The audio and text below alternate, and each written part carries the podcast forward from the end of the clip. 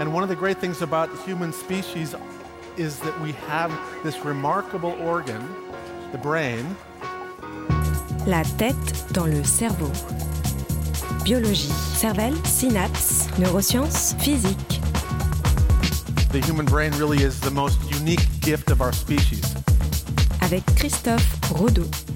Pour marquer un tir au but, la clé de la réussite pourrait se trouver non pas au niveau des pieds, mais bien dans le cerveau. La tête dans le cerveau.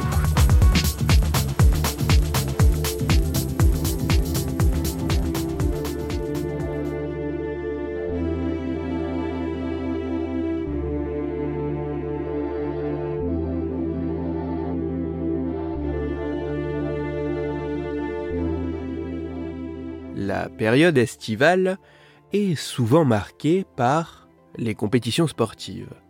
Tour de France, tournoi de tennis, Jeux olympiques d'été, mais ce que de nombreuses personnes attendent tout autant que les chaînes de télévision et les annonceurs publicitaires est, un été sur deux, une compétition de football. Par de nombreux aspects, étudier scientifiquement ce qu'il se passe lors d'un match de football peut être très intéressant, du point de vue des supporters que plus spécifiquement de celui des joueurs. Et chez ces derniers, tant pour leur performance physique que pour leur prouesse mentale. Ainsi, si les deux équipes ont 90 minutes pour se départager, plus des éventuelles prolongations, il arrive que le résultat du match puisse se jouer sur un ultime tir au but. Face à cette situation, maintes fois répétée à l'entraînement, mais où l'enjeu est à son paroxysme, que se passe-t-il dans la tête d'un footballeur?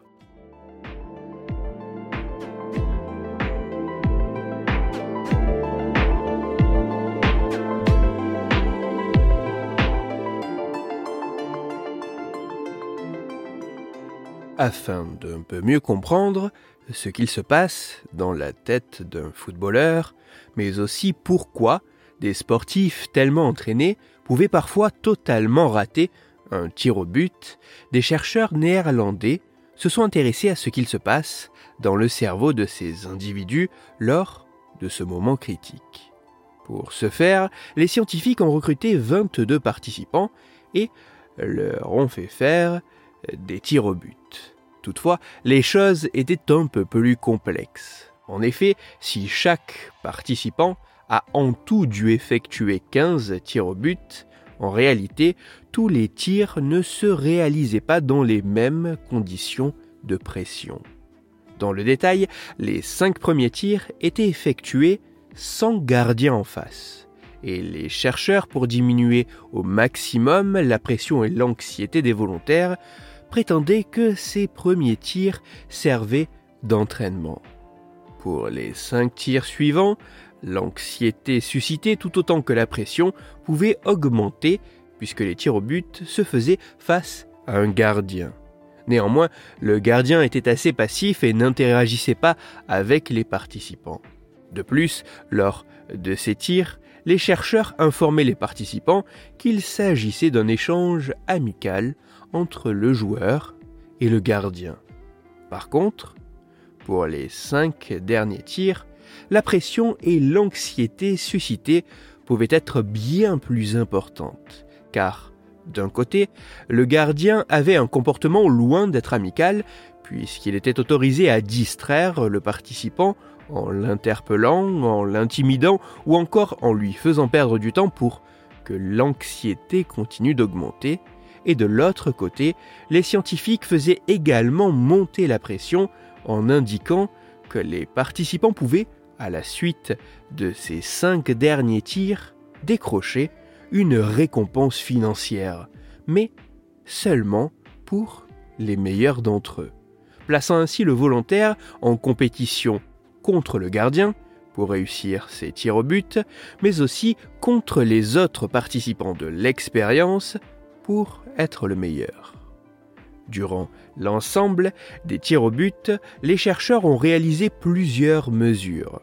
Ils ont notamment utilisé un questionnaire pour quantifier le niveau d'anxiété ressenti pendant l'expérience et ils ont employé une technique d'imagerie cérébrale fonctionnelle utilisant la spectroscopie en proche infrarouge pour évaluer l'oxygénation des parties superficielles du cerveau des volontaires afin d'en déduire indirectement les variations d'activité de ces régions.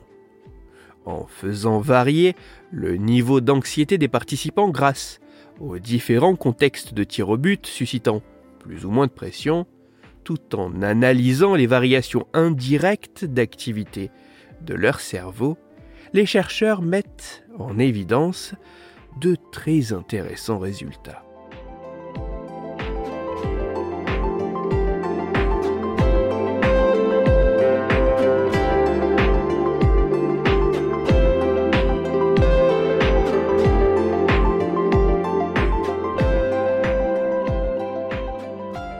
Les participants expérimentés, si le nombre de buts marqués est significativement meilleur lors des 5 premiers tirs au but sans gardien que lors des 10 suivants avec celui-ci, pour autant, au moins du point de vue des performances, il ne semble pas y avoir de différence lorsque le gardien est présent dans un cadre amical ou lorsque celui-ci est bien plus hostile et que la pression de la compétition est élevée. Autrement dit, lors de la présence du gardien, en fonction de son comportement, même si l'anxiété ressentie peut augmenter, cela ne semble pas vraiment, tout du moins en moyenne, pouvoir impacter la réussite au tir au but.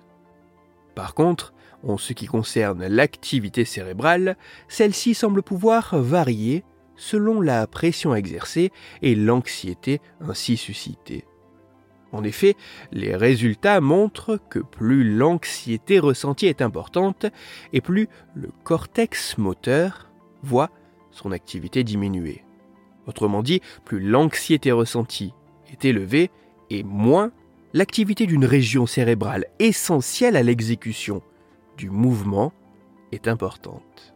Mais ce n'est pas tout, car il semble également que plus l'anxiété est présente, et plus d'autres régions cérébrales, pas vraiment directement pertinentes pour cette tâche spécifique, voient leur activité augmenter.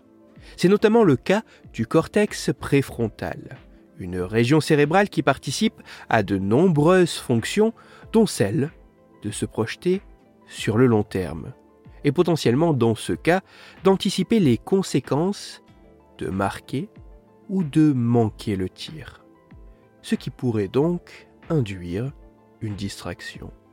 De plus, il apparaît que cette augmentation de l'activité du cortex préfrontal semble corrélée au fait de rater son tir. Ainsi, dans ces conditions particulières, il semble apparaître plus la pression, plus l'anxiété suscitée serait importante et plus l'activité des régions cérébrales directement liées au mouvement serait diminuée. Alors que d'autres, notamment liées à l'anticipation des conséquences, seraient, elles, plus importantes. Ce qui pourrait, dans les faits, pour les plus touchés par l'anxiété, impacter les performances.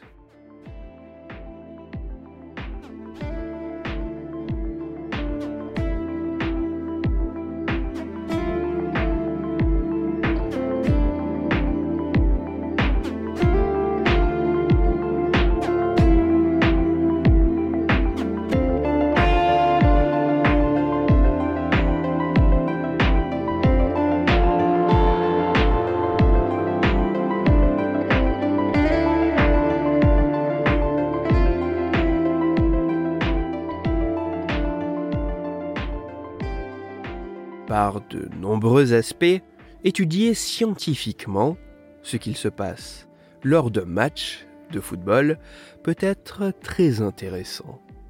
Si les deux équipes ont 90 minutes pour se départager, il arrive que le résultat du match puisse se jouer sur un ultime tir au but. Face à cette situation critique où la pression et l'anxiété peuvent être maximales, c'est en étudiant le fonctionnement du cerveau qu'il semble possible d'entrevoir complètement ce qu'il se passe dans cette situation. En effet, il apparaît que lors d'un tir au but, l'anxiété ressentie puisse être corrélée à l'augmentation de l'activité de régions cérébrales participant à l'anticipation des conséquences de ce tir, ceci au détriment des régions cérébrales liées directement au mouvement, ce qui statistiquement semble pouvoir impacter les performances. Ainsi, face à cette situation où la pression est maximale, il pourrait être primordial de concentrer les ressources cérébrales sur le mouvement à accomplir plutôt que sur les potentielles répercussions positives ou négatives de ce tir. Pour les footballeurs, lors d'un tir au but critique, la clé de la réussite pourrait se trouver non pas au niveau des pieds, mais bien dans la tête, dans le cerveau.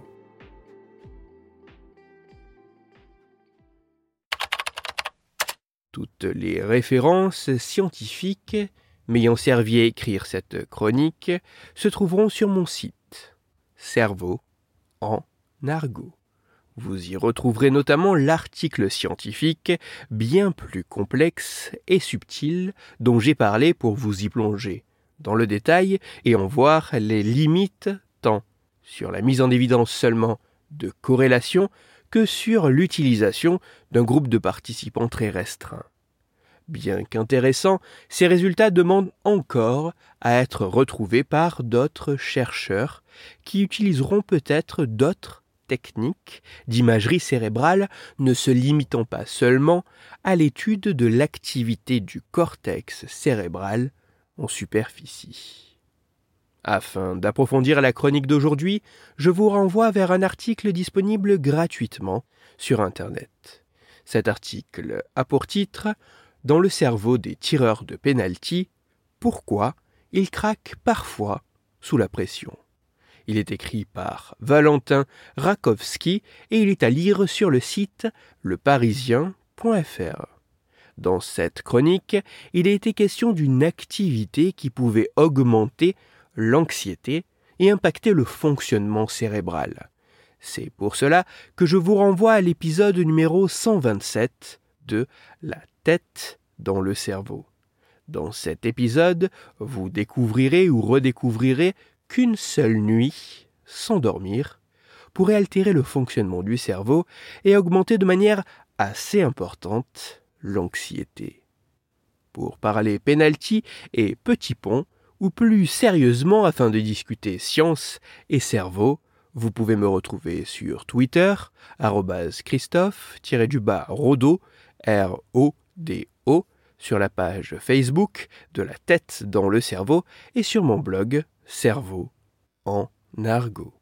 Si vous avez des questions ou des sujets dont vous voudriez que je parle ou des retours à me partager, n'hésitez pas à me le faire savoir directement sur mon compte Twitter, sur la page Facebook ou par mail à l'adresse la tête dans le cerveau gmail.com. Toutes mes chroniques, y compris celles-ci, sont disponibles en réécoute sur mon podcast La tête dans le cerveau, à retrouver sur toutes les plateformes de podcast, dont SoundCloud, Deezer, Spotify, Google Podcast, iTunes, Apple Podcast, mais aussi sur YouTube. Cette chronique marque la fin de la cinquième saison du podcast. Vous êtes toujours plus nombreux à découvrir et écouter la tête dans le cerveau directement via le podcast ou par la chaîne YouTube, et je vous en remercie. Depuis son lancement et au cours de cette cinquième saison, le podcast a dépassé le million d'écoute, slash téléchargement, slash clic, slash vue, et j'en suis honoré.